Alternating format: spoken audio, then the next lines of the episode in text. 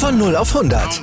Aral feiert 100 Jahre mit über 100.000 Gewinnen. Zum Beispiel ein Jahr frei tanken. Jetzt ein Dankeschön, rubbellos zu jedem Einkauf. Alle Infos auf aral.de. Aral, alles super. Kontrovers, lehrreich, manchmal auch polemisch. Das ist der Sportstammtisch. Präsentiert vom Big in Sports Podcast auf meinsportpodcast.de. Hallo, hier ist der Sportstammtisch. Äh, heute mit Andreas Kitzing von Sponsu, Oliver Hernecek von Fairplate und Maximilian Schreiber von der RSC GmbH. Wir wollen uns heute über Mittelbeschaffung und Sponsoring für Vereine unterhalten. Hallo. Hi. Hallo. Hi, grüß euch. Ähm, ihr macht ja jetzt alle drei mehr oder weniger, ja nicht das gleiche, aber ihr seid im ähnlichen Gebiet unterwegs. Ihr besorgt Mittel, Sponsoring für, für Vereine, Sportler und so weiter. Und habt da natürlich einiges erlebt und äh, könnt da auch aus dem Nähkästchen plaudern, was ja hier gern gemacht wird.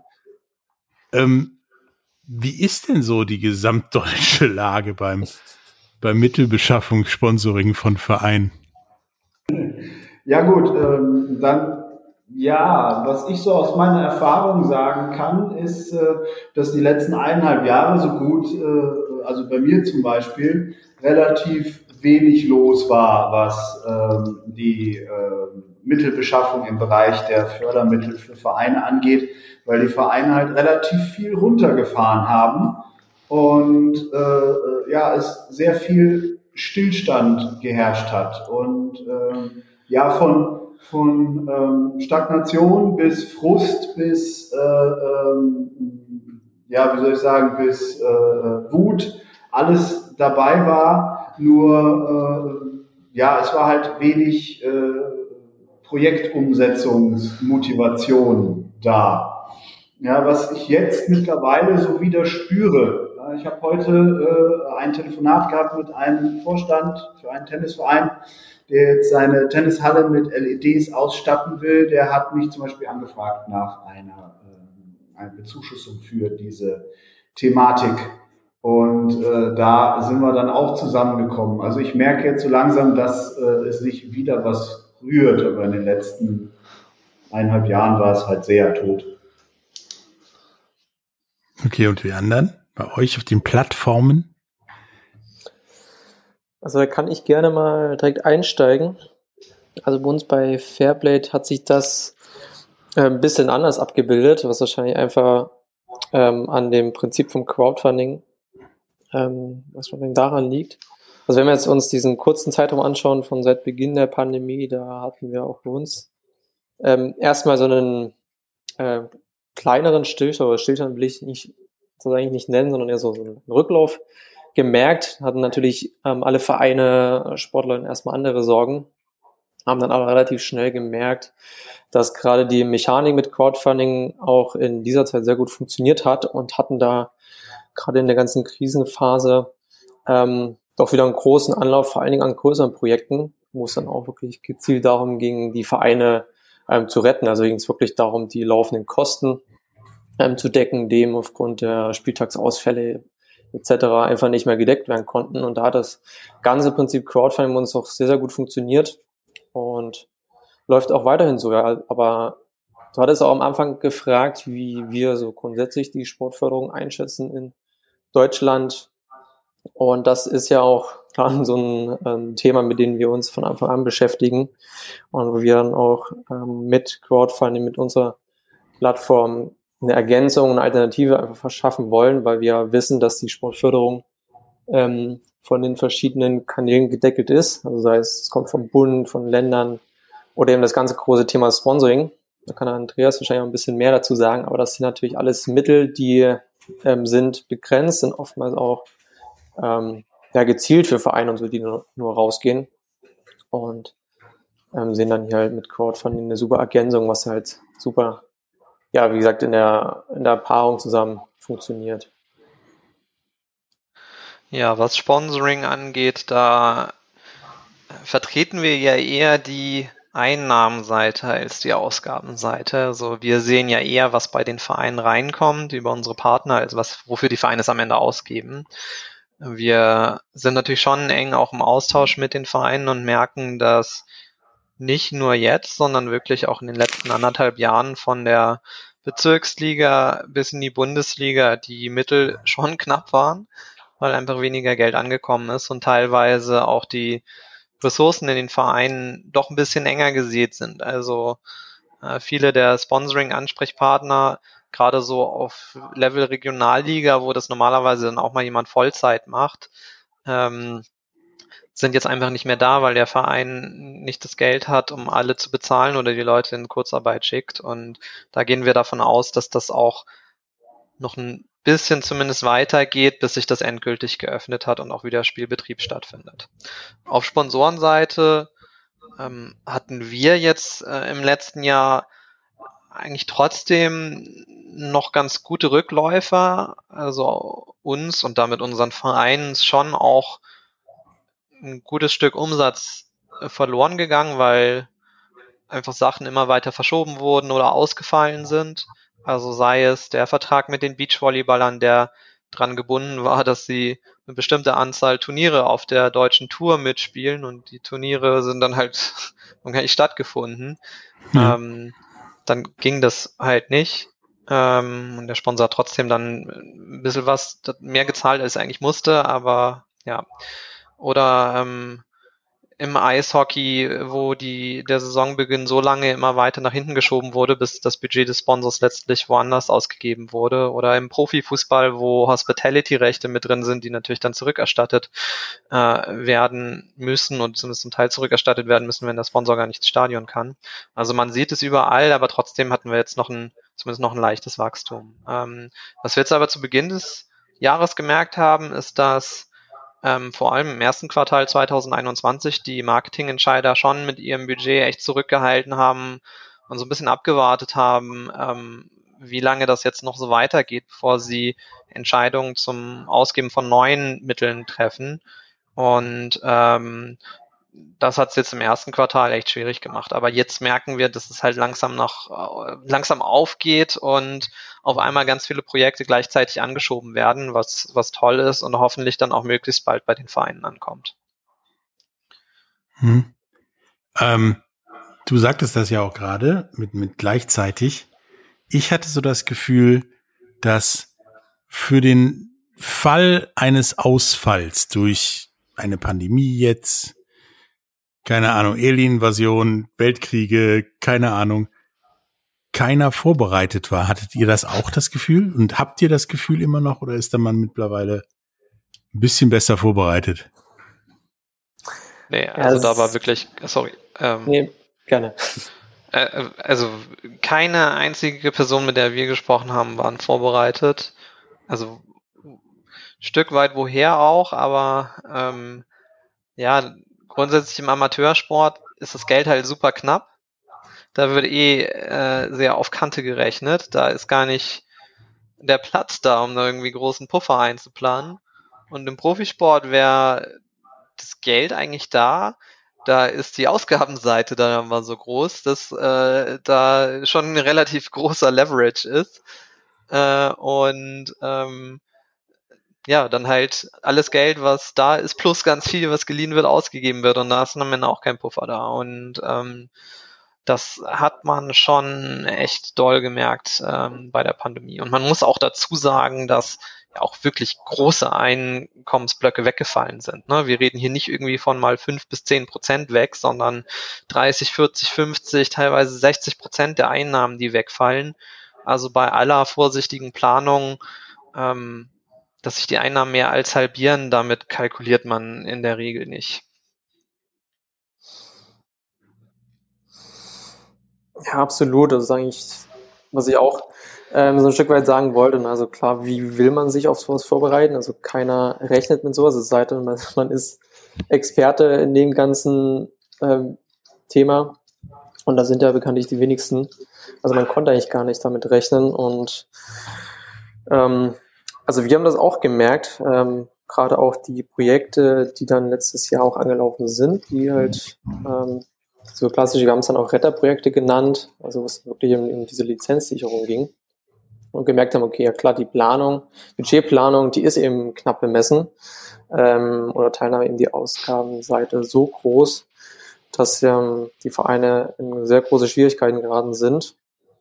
Aber in den Gesprächen mit denen gemerkt haben, dass natürlich die ganze Krise ähm, so ein bisschen auch zum Umdenken anregt. Also dass man sich zumindest ähm, mittel- und langfristig oder alles, was in den nächsten Jahren kommt, in der internen Budgetplanung ähm, sich anders aufstellt.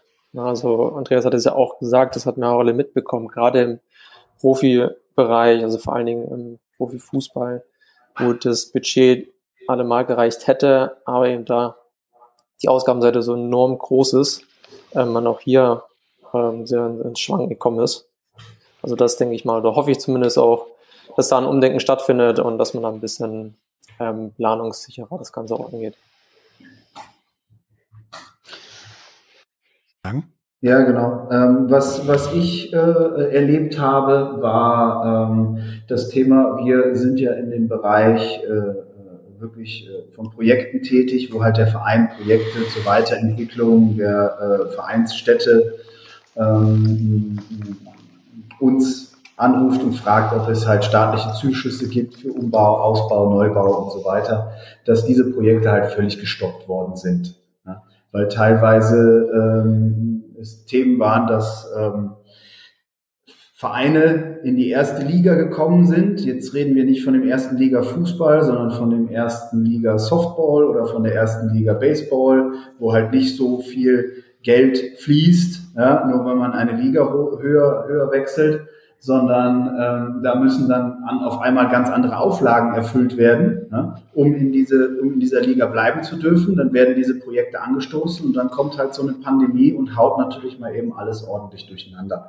Und äh, diese Projekte sind dann natürlich auf Eis gelegt worden, teilweise sogar bis dazu, dass äh, die, die Vereine äh, halt Existenzängste bekommen haben weil äh, ja auch die Mitgliederzahl extrem geschwunden ist, weil wenn man mal so äh, durchgeguckt hat, das äh, hatte ich äh, letztes Jahr mit einem Vorstand besprochen und die gesagt haben, ja, auf einmal merken die Leute halt, dass sie auch ohne Baseball können als Beispiel oder ohne äh, Wasserball oder so und dann äh, geht natürlich auch die Mitgliederzahl runter. Und die ähm, Zuschüsse, die vom Staat geflossen sind für den Ausgleich, waren halt nur minimal, äh, also gerade mal das Notdürftigste geregelt, sodass äh, äh, die Vereine, die jetzt nicht so ein gutes finanzielles Polster haben oder äh, hatten vor Beginn, ähm, nach wie vor immer noch in einer sehr angespannten Situation sind.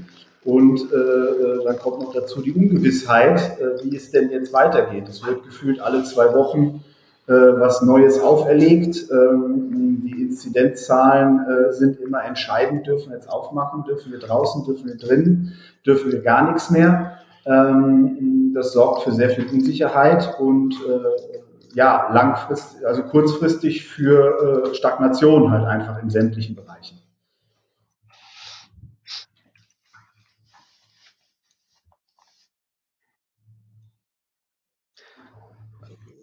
Also tatsächlich vielleicht einmal ergänzen, das Thema äh, Existenz der Vereine haben wir auch gemerkt. Also ich meine, wir haben auch super viele Vereine ja bei uns auf der Plattform. Das sind, glaube ich, allein in Deutschland vier oder 5.000.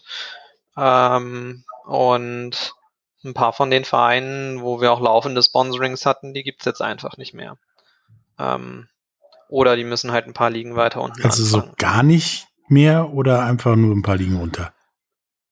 Ich glaube, zwei, drei haben wirklich endgültig dicht gemacht, weil die also äh, Insolvenz und dann aber auch niemanden gefunden haben, ähm, der irgendwie das Konzept weiterführt. Ähm, andere halten sich dann irgendwie ein bisschen besser über Wasser. Ne, so ein, so ein, so ein Rot-Weiß Erfurt, die haben jetzt, glaube ich, langsam die Kurve gekratzt. Ähm, ja, die sind, glaube ich, noch im Ende der Kurve, glaube ich. Ja, genau. Da müsste ich tatsächlich nochmal checken. Aber so, da hatten wir auch ein paar Sponsorings, die ähm, dann halt irgendwann zu Ende waren, weil der Spielbetrieb eingestellt wurde. Fairerweise muss man dazu sagen, dass ähm, in dem Fall und auch in einigen der anderen auch vorher schon die finanzielle Lage vor sich ausgerückt nicht so gut war. Ähm, aber wenn dann halt so ein Thema da nochmal reinkommt wie eine Pandemie und die ganzen Ausfälle, dann äh, das gibt einem natürlich endgültig den Rest. Ähm,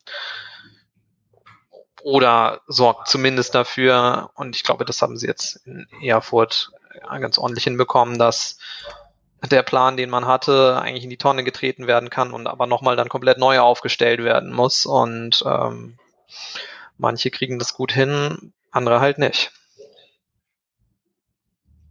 Ja, also darüber reden wir gleich nach einer kurzen Werbung noch weiter und dann auch, wie eure Zukunftseinschätzung ist und äh, warum es überhaupt so weit kommen konnte. Bis gleich.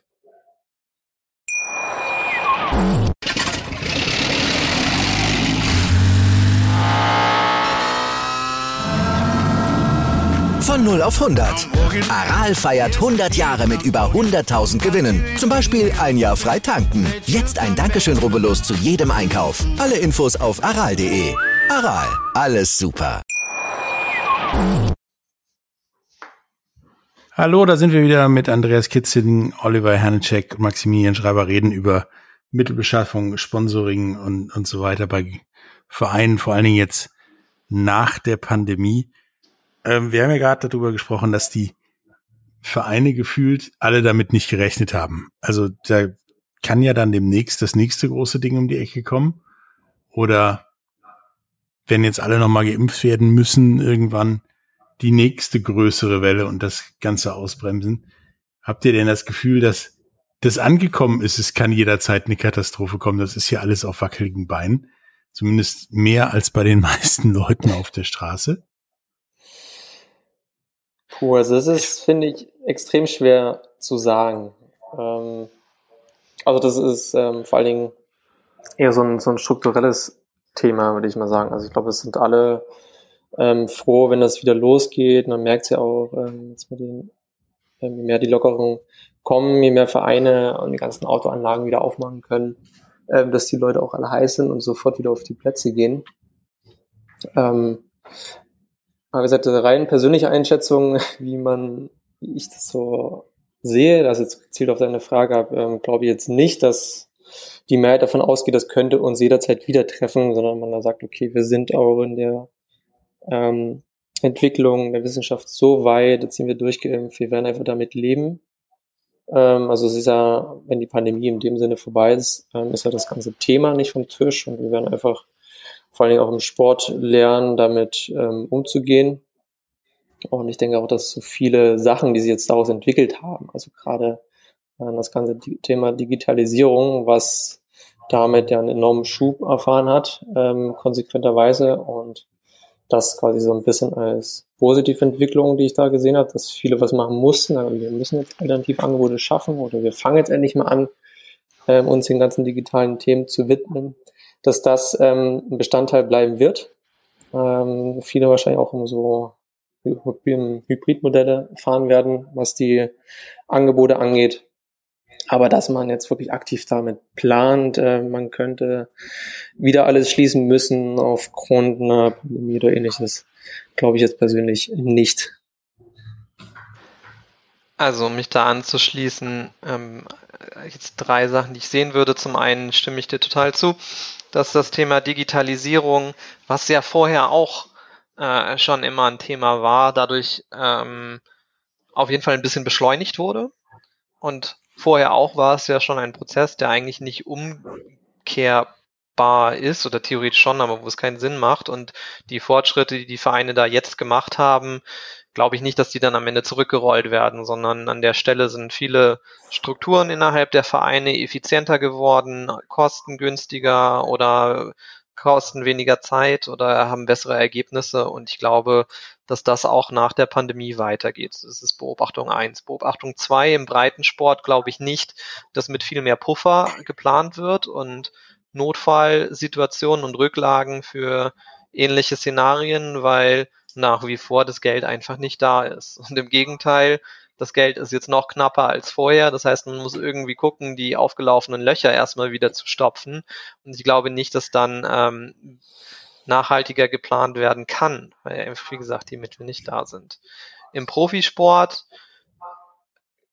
sehe ich zumindest, dass jetzt, wenn man Fußball mal nimmt, ähm, die Explosion der Gehalts- und Transfererlösschraube ein ordentliches Stück zurückgedreht wurde. Und da glaube ich schon daran, zumindest für die nächsten paar Jahre, dass das vielleicht wieder sich ein bisschen auf das, in Richtung des vorherigen Niveaus angleicht, aber das zumindest erstmal nicht mehr so komplett übertrieben wird. Weil die Vereine halt schon sehen, boah, krass, das gefährdet hier unsere Existenz. Ähm, wir dürfen nicht so planen, dass alles genauso eintritt, wie wir es geplant haben und wir dann, wenn es nicht so eintritt, eigentlich nur noch vier Wochen Puffer haben, sondern dass da dann halt mehr, mehr Spielraum ist. Und äh, vor allem sehen die Vereine ja auch, okay, alle anderen machen es auch so. Ähm, wir haben jetzt nicht den riesen Wettbewerbsnachteil, wenn wir keine Unmengen mehr an Spielergehältern oder äh, Transfergeldern ausgeben, sondern die anderen tun es auch nicht. Und ähm, das wird, glaube ich, eine ganze Weile dauern, bis es wieder auf das vorherige Niveau zurückfällt. Und das ist gut. Wahrscheinlich. Und so bei Dingen wie, weil ihr habt das ja vorhin erwähnt, dass vielfach äh, das Messer im Schwein stecken gelassen wurde, was, was Sportstätten und so weiter angeht. Meint ihr, da geht noch was? Max zum Beispiel? Ja, ähm, also das Geld ist bei den Vereinen nicht vorhanden. Also um da selbstständig was zu machen. Es gibt natürlich wie immer Ausnahmen unter den Vereinen, aber bei den meisten ist es nicht da, äh, wage ich jetzt einfach mal zu behaupten. Ähm, da wird sich ähm, genauso wie jetzt äh, äh mit den Rücklagen für eventuelle äh weitere Katastrophen ähm, wird sich halt weiterhin oder beziehungsweise es weiß weiterhin, ich würde sagen, noch mehr als früher auf den Staat verlassen. Ja? Äh, zum Teil, weil sie es müssen, weil sie keine andere Wahl haben. Es wurde ja auch schon gesagt, irgendwie, äh, ja, weil das Geld nach wie vor knapp ist. Das sehe ich auch so. Und äh, ich glaube, es wird sich auch dementsprechend nicht ändern.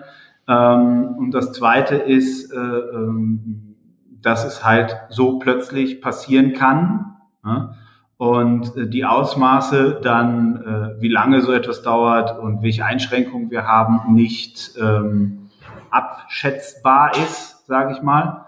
Deswegen ähm, ja, ist das Thema äh, bei den Vereinen zwar da, aber sie könnten nichts dagegen tun. Und deswegen äh, verlassen sie sich da auf, die, äh, auf den Staat.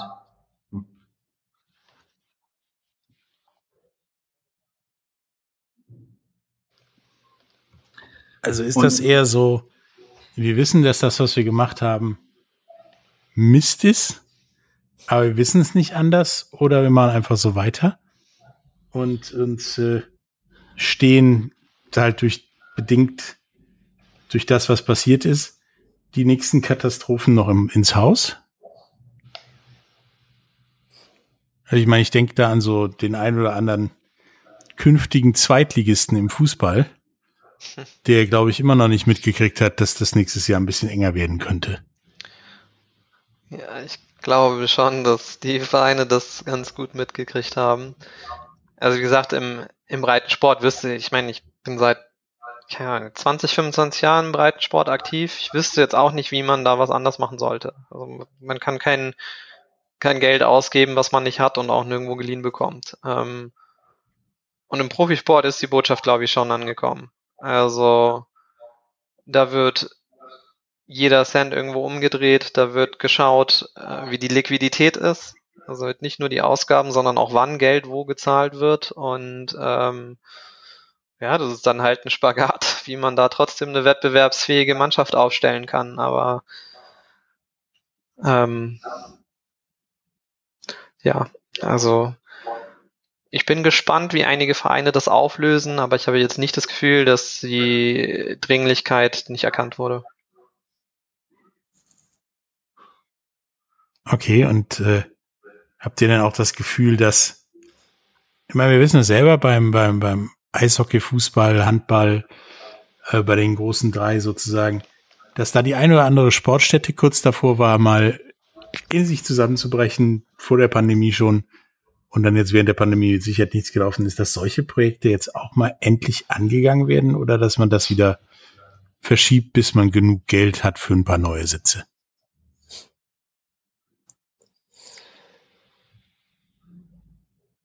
Also ich ja. finde auch das ist, ähm, finde ich erstmal so rein spekulativ, also auch was Andreas äh, meinte, ich glaube, die meisten Vereine, vor allem im Breitensport, haben erstmal damit zu tun, den, den aufgekommenen Schaden so gering wie möglich zu halten, ähm, da erstmal wieder auch auf klare Spur zu kommen. Und so manche andere ähm, größere Projekte, gerade so äh, Renovierungsthemen, alles was Sportstätten angeht, etc., das ähm, bleibt weiterhin, wie es vorher schon war, glaube ich, erstmal so ein strukturelles Thema. Also wenn Sie an teilweise solchen Strukturen nichts ändert, ähm, auch die Förderstrukturen an sich, ähm, wann wird was wie wohin verteilt, wer kann auch davon partizipieren. Ähm, solange sich da nichts ändert, denke ich mal, wird auch mit solchen Projekten ähm, erstmal nichts weiter passieren. Ist, wie gesagt, ähm, Prio 1 wird die Schadensbegrenzung sein, ähm, erstmal wieder auf klare Linie zu kommen und dann ähm, hoffe ich zumindest auch, dass zumindest intern an entscheidenden Stellen, da wo die Strukturen halt entschieden werden, dass da entsprechend was passiert. Ist dann da bei euch das Gefühl, dass von Seiten der Geldgeber, also nicht der Mittelempfänger, irgendwie neue Ideen sind, wie man den Leuten helfen kann, oder ist denen das gefühlt egal? Nein, also das wollte ich eigentlich gerade ansprechen. Der Hebel ist weniger auf, aus Aufgabenseite, zumindest im breiten Sport und semiprofessionellen Sport, Profisport ist wie gesagt nochmal ein anderes Thema, sondern auf Einnahmenseite. Und ich habe das Gefühl, dass jetzt gerade in der Pandemie und auch mit den anderen gesellschaftlichen Entwicklungen, die es vorher schon gab, Unternehmen sich durchaus mehr fragen, ähm, wofür gebe ich mein Marketingbudget aus? Und wo landet es dann am Ende? Landet es vielleicht bei einer großen Mediaagentur beim TV-Sender oder einem oder Facebook oder Google oder kann ich das so einsetzen, dass es mir einen Mehrwert bringt als Unternehmen, gleichzeitig aber auch an der Stelle ankommt, wo es auch einen gesellschaftlichen Nutzen hat. Und das ist im breiten Sport an vielen Stellen der Fall. Also wir haben jetzt zum Beispiel gerade eine total coole Kampagne mit McDonald's laufen, die ein 50-jähriges Sponsoring an einen Breitensportverein ausgeschrieben haben und äh, insgesamt 50 Vereine im Breitensport unterstützen wollen und das als kommunikatives Thema nutzen. Ähm, super coole Aktion und ich glaube, dass wir von sowas in Zukunft wesentlich mehr sehen werden, weil das Feedback auch der Vereine und der Leute, die davon mitbekommen, positiv sind, ist und ähm, die Unternehmen am Ende gar nicht mehr Geld ausgeben müssen, sondern das Geld halt woanders ausgeben, gleichzeitig damit auch noch was Gutes tun, was ja eigentlich die Idee von Corporate Social Responsibility ist. Na, da geht es ja nicht darum, hier und da mal was zu spenden und dann irgendwie zu sagen, hey, wir sind total sozial, sondern eigentlich alle Prozesse und Stakeholder zu überprüfen und zu gucken, wie kann ich den äh, gesellschaftlichen Mehrwert äh, maximieren mit dem, was ich als Unternehmen mache. Ja, sehr gute Aktion. By the way, wenn ihr als Verein zuhört, dann schaut gerne auf die Startseite von Sponsu. Äh, da ist ein Link zur Aktion, da kann man bis zum 20. Juni mitmachen. Die Startseite von kurzen Werbeblock. ist natürlich auch wieder in äh, den Shownotes für alle zu sehen. Ja. Ähm, heißt das jetzt naiv gesprochen, dass die Geldgeber jetzt als Lehre aus der Situation der Pandemie ähm, bessere, solidere Arbeit verlangen von den Vereinen oder weiter gefühlt jedem das Geld geben?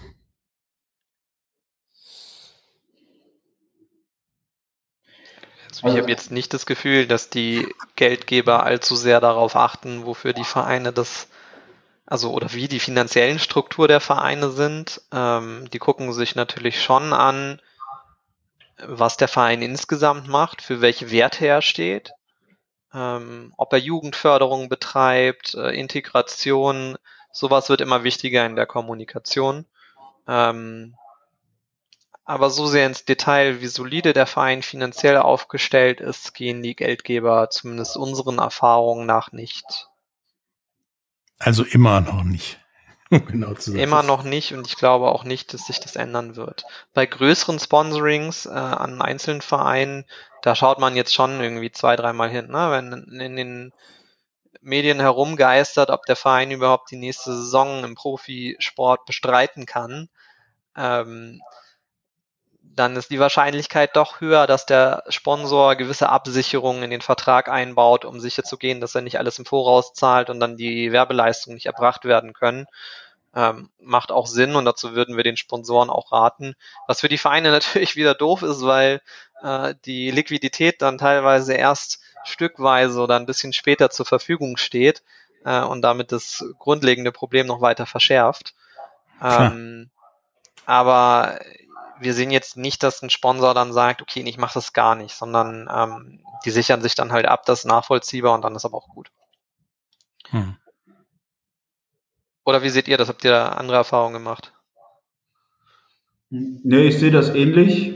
Ähm, vom Seiten des Staates, sage ich jetzt mal, weil wir überwiegend mit äh, staatlichen Fördermitteln äh, zu tun haben, was das angeht, ähm, ist auf jeden Fall äh, äh zu erwarten, dass äh, die Zugangsvoraussetzungen für ähm, Förderungen vom Staat für irgendwelche Projekte innerhalb des Breitensports leichter werden. Ja, das war vor der Pandemie schon so, dass äh, die Hürden niedriger gelegt worden sind und wird wahrscheinlich jetzt in Zukunft noch niedriger sein, weil äh, der Staat natürlich ein Interesse daran hat, den Breitensport zu erhalten. Und er hat ihn ja durch die Maßnahmen indirekt, sage ich jetzt mal, geschadet.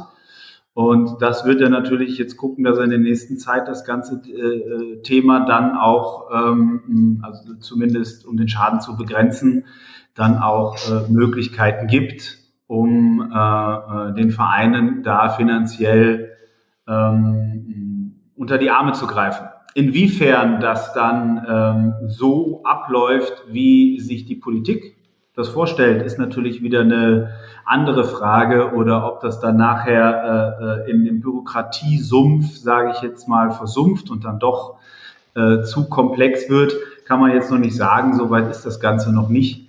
Ähm, ich kann nur sagen, dass äh, äh, es durchaus geplante Fördermittel gibt, äh, die darauf abzielen, möglichst schnell und unbürokratisch äh, den Vereinen ermöglichen, ihre Projekte umzusetzen, um äh, natürlich das zu machen, was sie äh, sich auf die Fahnen geschrieben haben. Ne?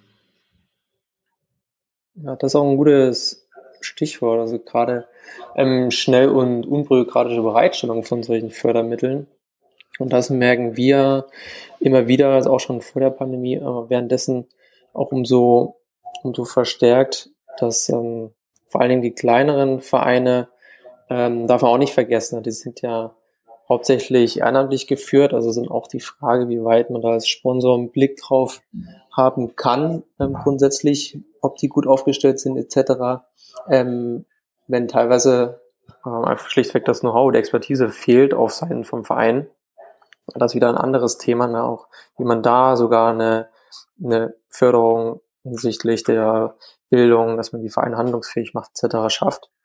Ähm, aber worauf ich eigentlich hinaus wollte, ist eben diese schnelle und bürokratische Bereitstellung. Und da haben wir auch, was Andreas schon gesagt hatte, jetzt verstärkt gemerkt, dass die Geldgeber, also die Unternehmen, Sponsoren, schon mehr einen Blick drauf haben, wofür die das Geld ausgeben, ähm, die Sponsoring-Budgets und das ist vor allen Dingen auch das ganze Thema ähm, Corporate Social Responsibility. Das ist war vorher schon ein großes Thema, jetzt umso mehr und ja schon gezielter auch in dem Breitensport da reingehen wollen und das auch verstärkt tun.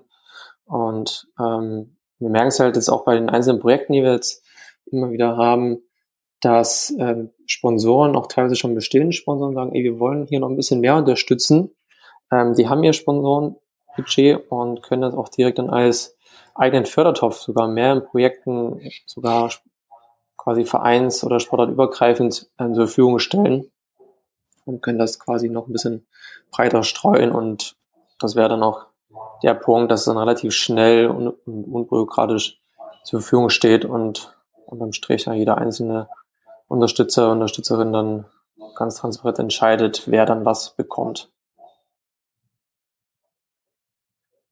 Ähm, Wir machen jetzt eine kleine Pause. Danach reden wir weiter über, was da so in, ja, in absehbarer Zukunft kommen kann, äh, passieren kann mit äh, Mittelbeschaffung und Sponsoring. Bis gleich.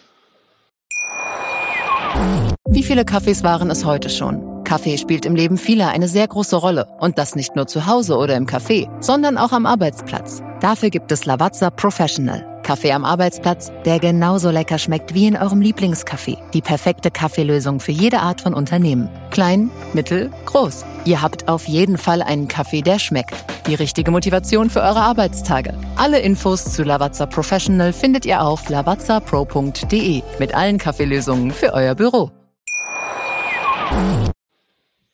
Hallo, da sind wir wieder äh, mit Andreas Kitzing, Oliver Hernecek und Maximilian Schreiber, reden über Mittelbeschaffung, Sponsoring, was das für Folgen hatte, dass jetzt äh, mit der Pandemie mal anderthalb Jahre äh, ja Pause war. Da gibt's ja auch noch, oder ist mir aufgefallen, eine andere Konsequenz. Gerade im Breitensport ähm, und auch im Spitzensport. Es taucht plötzlich Konkurrenzveranstaltungen auf, die es früher nicht gab. Ich meine, im Fußball hatte man die Super League für, glaube ich, 72 Stunden gegründet. Und da war großes Problem. Alle hatten schon die Pleite vor den Augen. Das ist ja nicht, das verschwindet ja nicht. Im American Football gibt's jetzt eine neue Liga in, in ganz Europa, denen erstmal anscheinend relativ egal ist, ob jemand gucken kommt oder nicht. Ähm, das ist ja in diversen Sportarten so. Meint ihr, dass diese Lust auf irgendeine Art von Innovation von, von, von dritter Seite jetzt einen Einfluss auf, auf die Mittelbeschaffung oder ein Sponsoring hat oder nicht?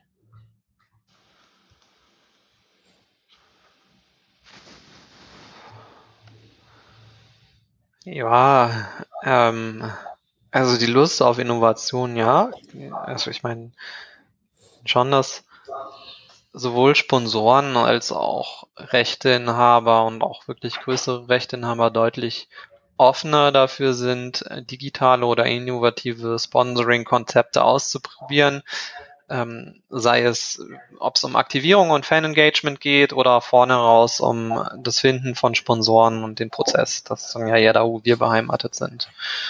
Ähm, da glaube ich schon dran, äh, dass jetzt die Super League probiert wurde und krachend gescheitert ist, sollte hoffentlich den Verantwortlichen eine Lehre sein, zumindest ein bisschen auf die Fans zu gucken und zu schauen, wo eigentlich der Bedarf ist. Glaubst und, du äh, ja, ich glaube, dass das den langfristig auf die Füße fällt.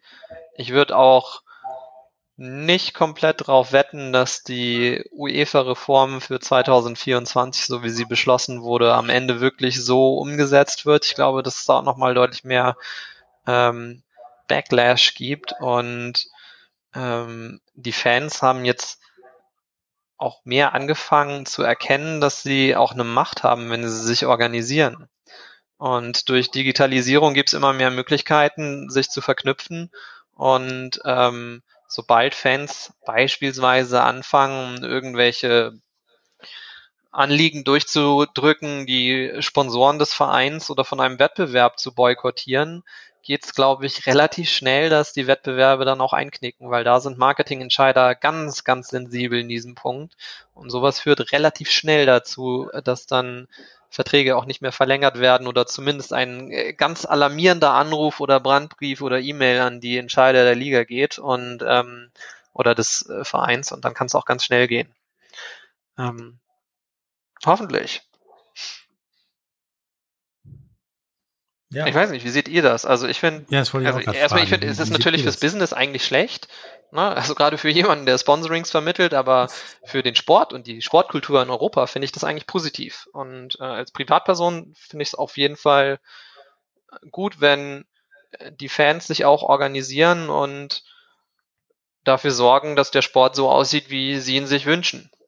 Und am Ende sind auch die Verbände, das sollte man nicht vergessen, eigentlich ja eine Non-Profit-Organisation und haben das den Zweck, den Sport zu fördern. Und manchmal hat man das Gefühl, dass das ein bisschen vergessen wird. Und wenn es da ein Korrektiv gibt, finde ich das gesund für den Sport insgesamt.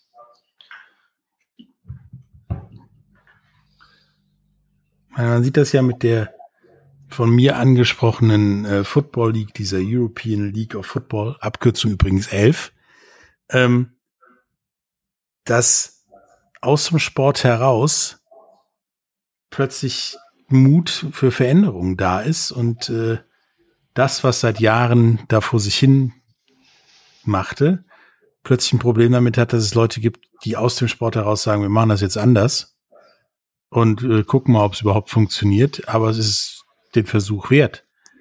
Ist das, ist das auch eine Sache, die im Zweifelsfall bei der, bei der Mittelbeschaffung, bei, bei Dingen wie Crowdfunding irgendwie noch, noch Folgen haben kann, dass sich morgen du und ich zusammentun, Oliver, Maximilian oder so, dass wir sagen, ja, wir machen morgen eine, keine Ahnung, eine Drone Racing League, wir brauchen da Geld für.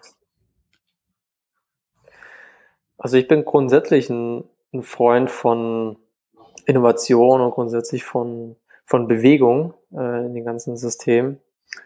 Und also ich sehe eher, dass es, ähm, weiß nicht, teilweise vielleicht auch zu einer Umverteilung kommt von Sponsoring-Budget, aber genau diese Budgets steigen ja auch weiterhin. Also klar mit einem mit einem kleinen Dämpfer ähm, von letzten und diesem Jahr, aber wenn man sich die letzten 10, 15 Jahre anschaut, war dieser ganze Bereich ähm, private Investing, so Sponsoring immer weiter am wachsen. Ähm, und das wird auch weiterhin ein großer fester Bestandteil sein. Ähm, und was man da gerade so sieht, dass sich solche neuen Modelle rausentwickeln, das sehe ich persönlich auch so ein bisschen als, sag mal so, stiller Protest. Ähm, teilweise, dass natürlich so Fangruppierungen sagen, okay, uns wurde quasi hier gefühlt ähm, nicht ganz äh, zugehört oder so ein Stück weit vergessen und dann machen wir eben unser eigenes Ding. Ähm, und das kann oder sollte langfristig eigentlich auch nur im direkten Austausch funktionieren. Also wenn man auch wieder die großen Verbände plus die Fan und die kleinen Vereine jetzt nochmal an den Tisch bringt und nur so kann das dann auch langfristig funktionieren, ähm, dann wird das, dann werden alle Seiten davon profitieren. Und ich hoffe auch mal, dass er die Richtung annehmen wird.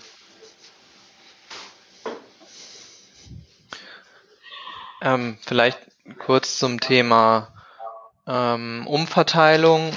Da glaube ich auch dran. Also ich meine, da muss man sich nur mal 20 vor 20 Jahren YouTube angucken. Broadcast yourself. Ja, dadurch es gibt da gab es immer mehr Plattformen, dass man jetzt nicht zum Beispiel TV-Sender oder Presse braucht, um selber Reichweite aufzubauen.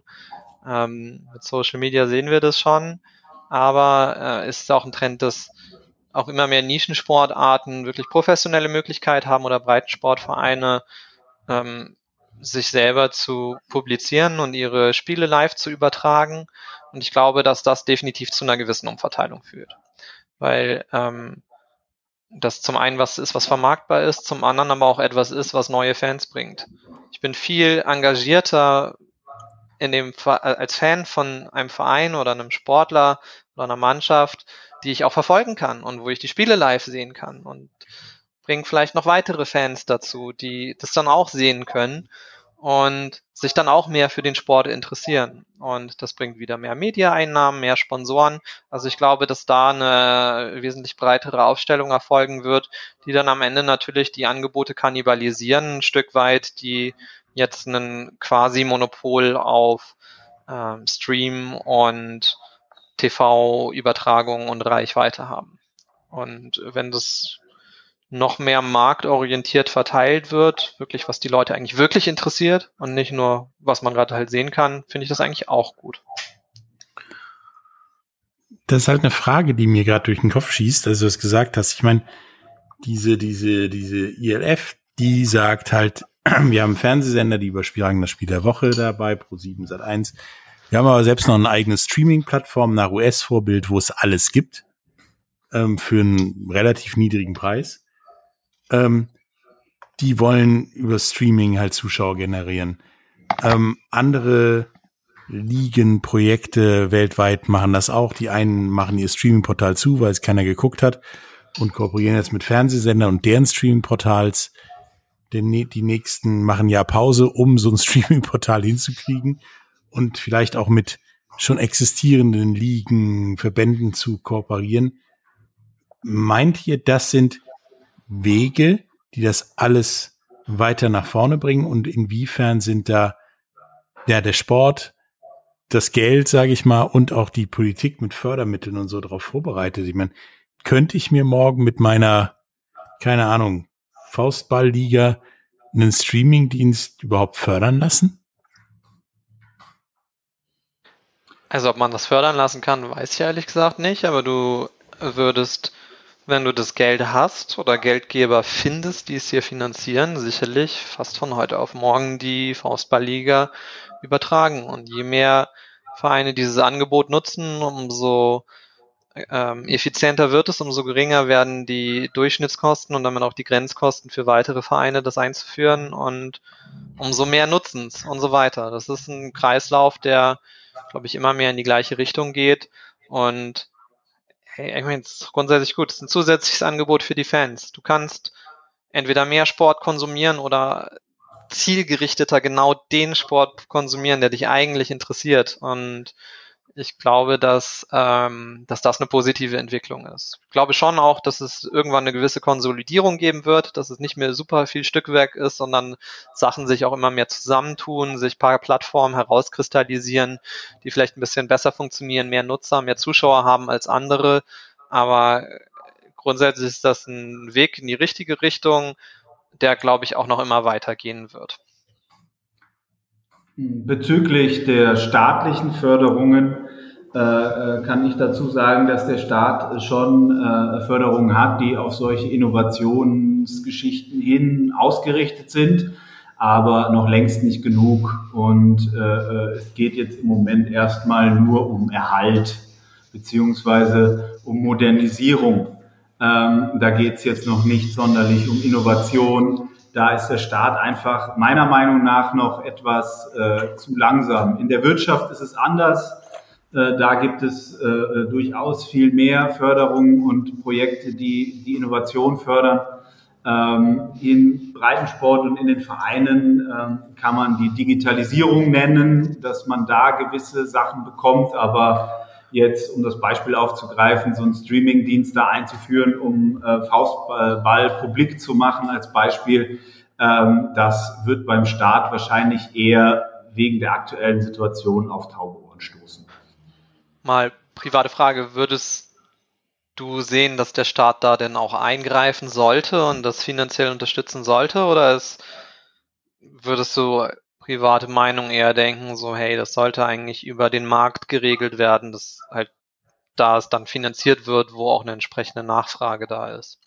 Wenn es einen volkswirtschaftlichen Mehrwert äh, bietet, der eine gewisse äh, Gruppe, die eine gewisse Größe hat, äh, dazu inspiriert, weiß ich nicht, sportlich gesünder äh, äh, zu leben, besser zu sein und irgendwie das Ganze wieder zurückfließt, bin ich der Meinung, sollte das schon äh, unterstützt werden. Formal auch, weil es äh, gerade bei den Vereinen sich ja um keine äh, gewinnträchtigen Unternehmungen handelt. Vor allen Dingen, was den jetzt nicht, ich gehe jetzt nicht von den ersten Ligisten aus oder so, die das Ganze natürlich über äh, Unternehmen natürlich gewinnträchtig vermarkten, sondern äh, ich gehe jetzt von dem Breitensport aus, der halt einfach dann dementsprechend plus minus null arbeitet jedes Jahr und da finde ich schon, dass der Staat, die Kommune, das Land, äh, wo sich das befindet und wo der Verein schon einen Mehrwert liefert, das Ganze auch unterstützen kann. Ich meine, das Ding ist ja, du hast ja, ich meine, das geht uns wahrscheinlich allen so, wir, wir, wir gucken ja alle ein bisschen mehr Sport als, sagen wir mal, der Durchschnittsmensch, berufsbedingt. Ähm, gewisse Sachen im Sport da haben uns definitiv diese Pandemiezeit keinen Spaß mehr gemacht. Äh, Fußball gucken war echt nur noch Europameisterschafts U21 Endspiel Champions Endspiel, League Endspiel. Die Spiele davor waren mir persönlich zumindest egal. Und ich habe mich dann teilweise anderen Sportarten, die irgendwie es doch geschafft haben, vernünftig zu übertragen und ja, was zu zeigen, dann eher zugewendet. Meint ihr, dass das vielleicht Konsequenzen haben kann, auch dann halt nachher auf das Sponsoring und äh, die Mittelbeschaffung als allgemein, dass diese diesen, ja, das war ja irgendwie Freiraum, der da existierte plötzlich, irgendwo genutzt haben, dass der auch weiter genutzt wird und sich das Ganze halt ein bisschen verschieben kann?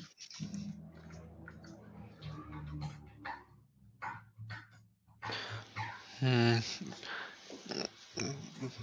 Weiß ich nicht. Also, ich glaube, dass alle im Markt, und das schließt die Sponsoren ein, sich sehr darauf freuen, wenn wieder Fans im Stadion ist und die Atmosphäre und die Emotionalität auch rübergebracht wird, die Sportsponsoring als Werbeform schon ja auch von anderen Marketingformen unterscheidet. Ähm, war jetzt natürlich auch eine Zeit, wo man relativ viel experimentieren konnte, wie man ähm, mit mehr Fläche und weniger Einschränkungen auch mal ein paar andere Sachen ausprobieren konnte. Ähm, ein paar von denen werden sicherlich übernommen werden oder zu neuen Ideen führen, aber ich glaube nicht, dass sich Sportsponsoring an sich grundsätzlich verändern wird. Also wie gesagt, ich glaube, dass mehr in den Breitensport oder Purpose-Driven investiert wird, ähm, aber am Ende ist es trotzdem Sponsoring. Du kriegst äh, Werbeleistungen, gibst dafür Geld und ähm, ich glaube, da wird sich nicht so viel dran tun. Und beim grundsätzlichen Konsum wird da jetzt was anderes langsam hochklettern oder wird alles wieder beim Alten bleiben? Naja, also wie gesagt, wenn mehr unterschiedliche Sportarten auch gestreamt werden, glaube ich, dass auch mehr unterschiedliche Sportarten konsumiert werden. Ähm, aber auch während der Pandemie haben die Leute ja sehr viel Sport äh, konsumiert. Also ich meine, du saßt dann ja auch zu Hause und hast dir überlegt, wie verbringst du die Zeit, wenn du nicht rausgehen kannst und dich mit deinen Freunden treffen kannst oder selber Sport treiben kannst. Und ja, ich habe tatsächlich äh, reguläre Saisonspiele der NBA geguckt. Ja, siehst du. Ähm, und können wir schon vorstellen, dass der eine oder andere da dann auch auf den Geschmack gekommen ist und gesagt hat, so, hey, das ist eigentlich ganz cool. Aber wieso verfolge ich das jetzt nicht einfach weiter? Ähm, aber so die große Änderung, weiß ich nicht. Oliver, Max, habt ihr da eine Idee? Ja, ich glaube auch, ähm, was Andreas schon gesagt hat, also je mehr Angebote da sind, je mehr gestreamt wird, je mehr da auch in die Breite gegangen wird, desto mehr wird auch geschaut, beziehungsweise wird man sich dann auch für andere ähm, Inhalte sicherlich interessieren. Auf der anderen Seite bin ich aber auch ähm, ähm, ja, ich sag mal, realistisch genug und sagen, dass der Mensch ist und bleibt doch ein Gewohnheitstier. Und wenn das dann alles wieder wie gewohnt ähm, Fahrt aufnimmt, dass man dann schon zum Großteil ähm, die alten Muster beibehält. Aber ich persönlich wünsche mir auf jeden Fall, dass es die Entwicklung, die es jetzt genommen hat, was die individuellen Angebote angeht, die verschiedenen Möglichkeiten, dass das beibehalten wird. Ähm, aber wie schon gesagt, das ist auch so ein Thema, was der Markt ein Stück weit selber in der Hand hat.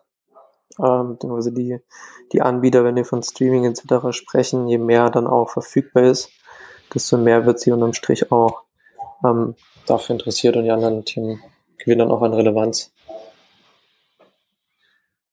Also ich glaube, dass äh, jetzt durch die ganze Situation mehr ausprobiert wird. Ähm, durch den leichteren Zugang zu diesen Sportarten jetzt über digitale Medien äh, auch mehr geschaut wird, aber dass sich das mittel- bis langfristig ähm, dann doch auf die Sachen, die wirklich äh, für die breite Masse, sage ich jetzt mal, interess äh, äh, interessant sind, wieder einpendeln wird. Ne? Und das ist halt von Land zu Land, von, ähm, von Mensch zu Mensch unterschiedlich, je nach Geschmack ein, ein, ja, ein Fest mit euch darüber zu reden. Jetzt, wie es genau weitergeht in Sachen Mittelbeschaffung für die doch sehr vergebeuteten Vereine, die wir jetzt ja auch anderthalb Jahre mitbegleitet haben bei der ganzen Situation. Ähm, wie gesagt, war mir, war mir eine Freude. Habt ihr noch äh, einzeln den, ja, unseren Zuhörern was zu sagen? Wie es denn weitergeht mit Mittelbeschaffung, Sponsoring und so weiter? So, ich kann gerne den Start machen. Das ist von meiner Seite auch, ähm, auch nochmal danke. Äh, hat mir äh, wieder Spaß gemacht, auch schön mal in der ganzen Runde das hier zu besprechen. Und ja, was ich aber noch mitgeben kann, also ich glaube auch, dass die Förderung, Sportförderung an sich bleibt ein Mix aus den verschiedenen Kanälen. Das wird sich teilweise ein bisschen umschichten und dass vor allen Dingen das Ganze Thema CSR und, und Gesellschaft oder gesellschaftliche Wirkung, dass das weiterhin den Trend annimmt ähm, oder beibehält, der schon da ist, also dass die Geldgeber mehr drauf schauen, wo fließt mein Geld hin, ähm, dass das auch einen gesellschaftlichen, sozialen Mehrwert hat.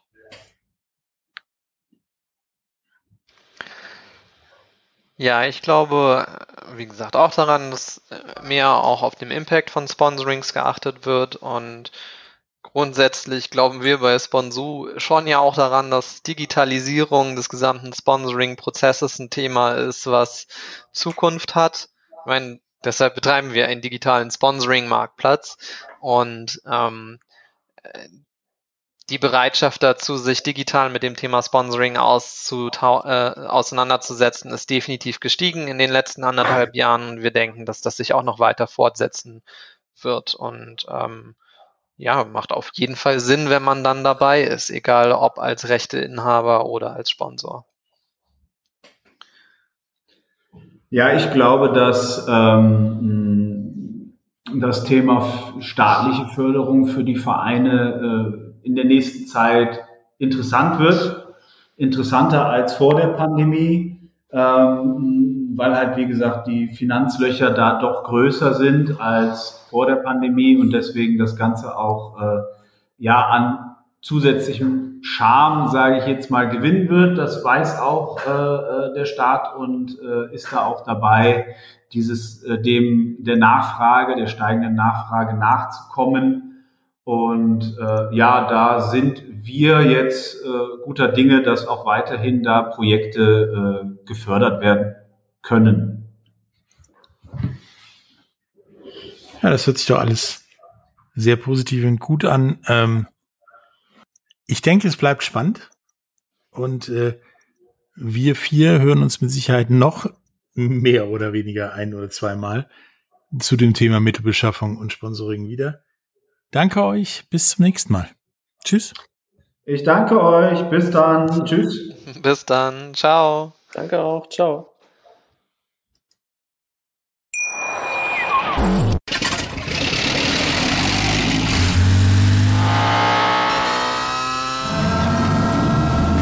0 auf 100.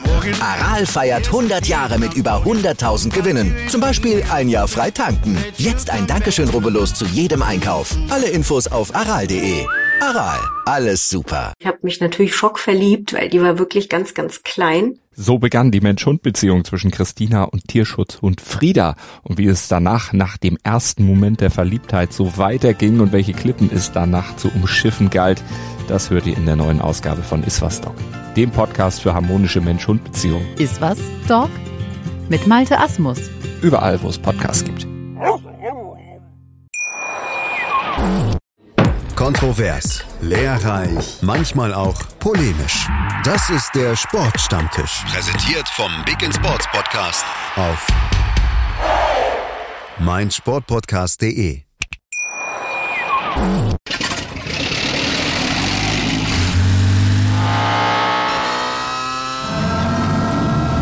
Von 0 auf 100. Aral feiert 100 Jahre mit über 100.000 Gewinnen. Zum Beispiel ein Jahr frei tanken. Jetzt ein Dankeschön, rubbellos zu jedem Einkauf. Alle Infos auf aral.de. Aral, alles super.